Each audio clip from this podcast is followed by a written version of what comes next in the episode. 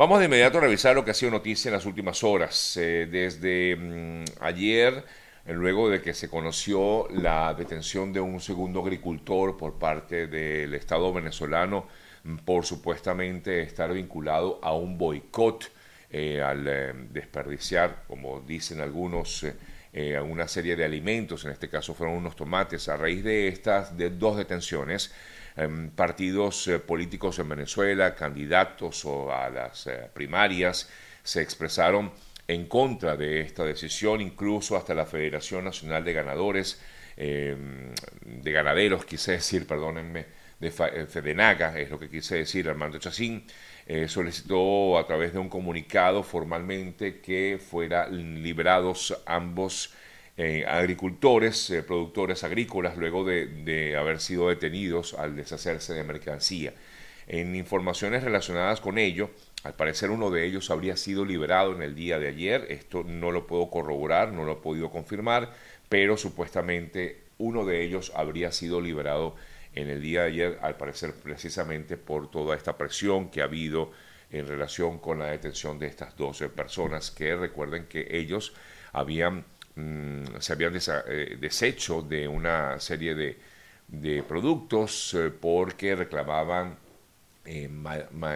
reclamaban suministro de combustible, por razón por la cual pues, no podían hacer este traslado o distribución de estos productos. Esperamos que realmente sea así, que haya sido liberado uno de ellos, como en teoría pues habría ocurrido en el día de ayer. Por cierto que quienes también se encuentran detenidos, dos Em, representantes sindicalistas de SIDOR en Venezuela eh, se encuentran detenidos en la DGCIM. También ayer exigieron su liberación por parte de organismos como Provea, organización no gubernamental dedicada al, em, a, los derechos humanos en el país y e informaban acerca justamente de esta, de la situación de estos dos sidoristas. Por otro lado, ayer me hablaban, me preguntaban acerca de una situación también vivida en Venezuela con respecto a un grupo de pescadores que desaparecieron en, la zona de eh, Choroní y la información más reciente que tengo al respecto es que todavía estas personas están siendo buscadas, estos, eh, estos pescadores que habrían salido en, una lancha llamada la Llovizna, desde el pasado viernes 16 de junio, pero continúan las labores. Al parecer encontraron una parte de la lancha, según informan eh, familiares de estas eh, personas. Hablando de situaciones vividas incómodas y terribles, es lo que ocurre también con este submarino que eh, se encuentra todavía extraviado, perdido. Estamos hablando de un submarino que estaba Mm, haciendo una expedición hacia los restos del Titanic en el norte de América. Eh, a la tripulación le quedaban pocas horas de oxígeno, eh, por lo que Estados Unidos y Canadá continuaban acelerando sus labores de búsqueda en esta zona del Atlántico Norte. Eh, repito, esto está entre Estados Unidos y Canadá. La nave desapareció el domingo y desde el domingo pues poco se ha podido eh, o poca información se ha podido tener eh, con respecto a esta, este submarino. Lo más reciente en relación con este tema es que al parecer habrían escuchado algunos ruidos y es razón, esta es la razón por la cual los, las labores de búsqueda se, han centrado en esa zona,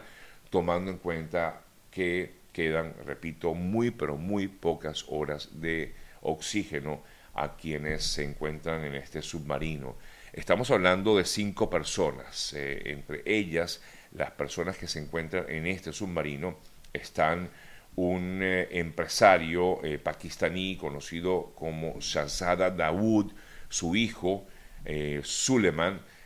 un explorador británico de nombre Hamish Harding, y también un explorador francés eh, llamado Paul Henry eh, Narjolet, así como el consejero de la firma de la firma de submarinos Ocean Gate, que opera justamente este, esta nave, eh, Stockton Rush, son los cinco tripulantes de este submarino y todavía pues no hay información nueva relacionada con si se logró o no dar con el paradero de este submarino.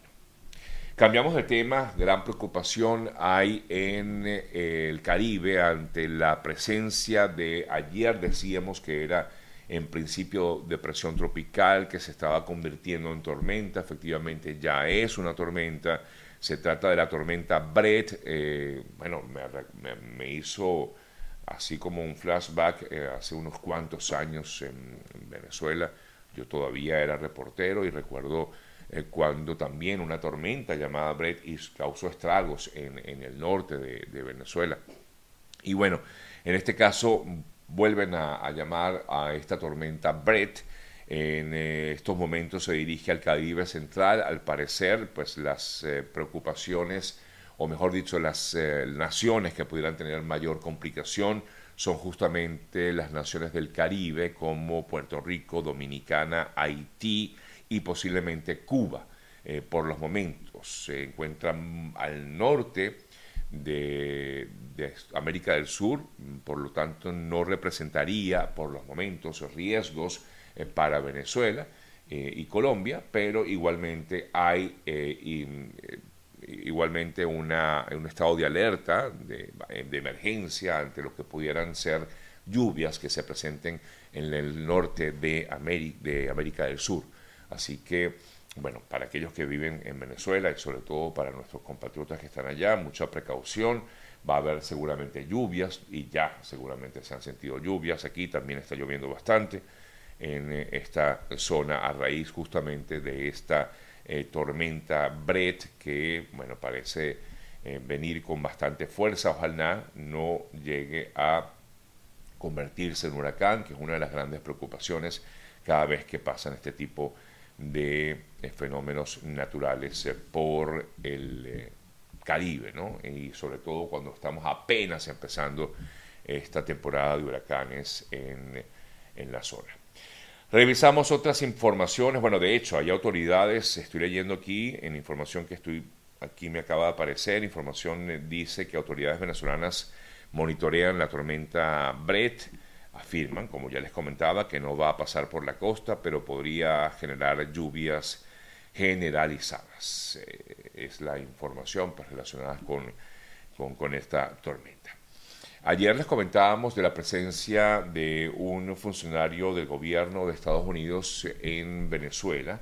al parecer hay eh, discusiones o negociaciones para liberar a estos eh, presos eh, estadounidenses que se encuentran en el país, la razón por la cual estaría este funcionario en Venezuela. Se trataría de ocho estadounidenses, estadounidenses presos, seis de ellos procesados por delitos de eh, conspiración o relacionados con ello. Em, bueno, son ocho personas, seis hombres y una mujer de nacionalidad, rectifico, siete hombres y una mujer de nacionalidad estadounidense. Al parecer, estarían tratando de lograr algún tipo de acuerdo y según información que se desprende de, algunos, eh, de algunas investigaciones, lo que daría cambio, en todo caso, el gobierno de Estados Unidos es algún tipo de flexibilización en algunas de las sanciones relacionadas directamente con el petróleo y con bonos, según entendemos, eh, de información relacionada con este tema, eh, para tratar de liberar a estos eh, ciudadanos estadounidenses detenidos en Venezuela. En otras importantes informaciones, ya que hablamos de Venezuela, el secretario general de la OEA, eh, Luis Almagro, ayer en lo que ha sido la 53 Asamblea General de las Naciones que integran el continente americano, la Organización de Estados Americanos, Almagro dijo que Venezuela tenía las puertas abiertas para reincorporarse al sistema americano e interamericano que salió, recordamos, en el año 2013 por decisión del régimen de Nicolás Maduro. Pero para ello decía eh, Almagro que para que Venezuela vuelva a integrar el sistema interamericano tenía que ser un verdadero país democrático. Y que entendía perfectamente que hay eh, intenciones para lograr negociaciones entre mm, sectores políticos en el país, pero que no ha avanzado absolutamente en nada esta situación, razón por la cual pues todavía no puede, decía Almagro ayer, que no puede considerarse Venezuela como un país eh, democrático. Me voy a Colombia. Ayer fue Información Colombia, tomando en cuenta de que hubo una gran cantidad de manifestaciones en diversas partes del país, eh, exigiendo, entre otras cosas, eh, que no sean aprobadas las reformas que ha exigido el gobierno de Gustavo Petro, que presentó Gustavo Petro ante el Congreso de su país. Eh, de ese país. estas marchas de, oposición realizadas ayer fueron multitudinarias y definitivamente llaman al presidente para que busque consensos. De hecho, ayer el mandatario colombiano em, expresó, se expresó en torno a las reformas que están en el Congreso, las cuales no han tenido, no han prosperado como tal en el Congreso colombiano, lo que por supuesto ha em, se ha evidenciado pues la, lo que ha sido también la, mm, la fuerza, la presión que ejercen este tipo de acciones eh, de calle, de manifestaciones de calle en Colombia y eh, pues no hemos visto entonces por lo tanto que estas reformas del Congreso mm, prosperen. Disculpa que estoy tratando aquí de entrar a a información desde Colombia, a uno de los portales colombianos, a ver qué noticias nos tienen acerca de, em, de estas movilizaciones. Eh, em, bueno, hablan de la derrota de Petro en el Congreso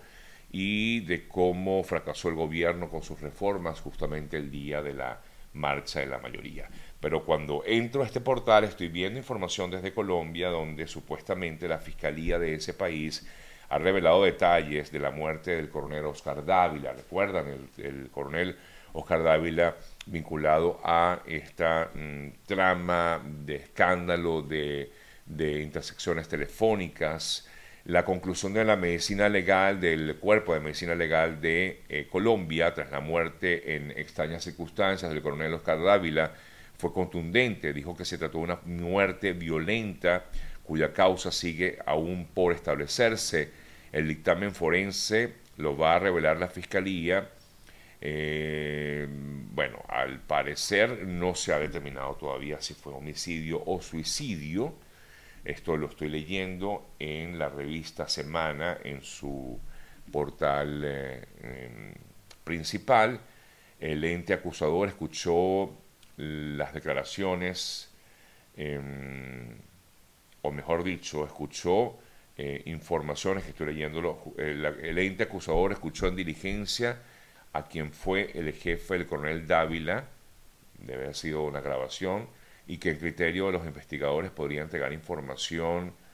eh, ah no, quien fue el jefe del coronel, discúlpenme, un jefe del coronel, el coronel Alberto Feria, quien de acuerdo con su defensa no estaba en el país, para el día de los hechos.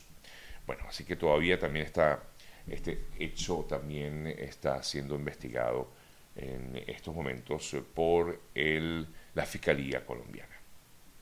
En otras importantes noticias también destacadas en el día de ayer, les comento en noticias que, bueno, esto mm, digamos estuvo presente en todos los medios estadounidenses, la decisión también de eh, el señor Hunter Biden, el hijo del presidente Joe Biden, eh, quien fue imputado de posesión ilegal de armas, de un arma, y presentar tarde sus declaraciones de impuestos eh, en 2017 y 2018.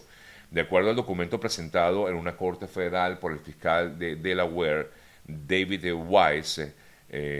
Hunter Biden aceptó este acuerdo con la fiscalía para declararse culpable de estos dos eh, cargos relacionados eh, con los impuestos y la posesión ilegal de armas. En virtud del acuerdo de culpabilidad, Biden, Hunter Biden, admite que no declaró al fisco los ingresos que recibió y no haber, haber, pagado por ellos a cambio de que los fiscales recomendaran la libertad condicional para él, por lo que puede evitar, podría evitar entrar como tal a la cárcel. Inmediatamente el eh, expresidente Donald Trump arremetió contra el, mandatario actual, Joe Biden, ante estas acusaciones relacionadas con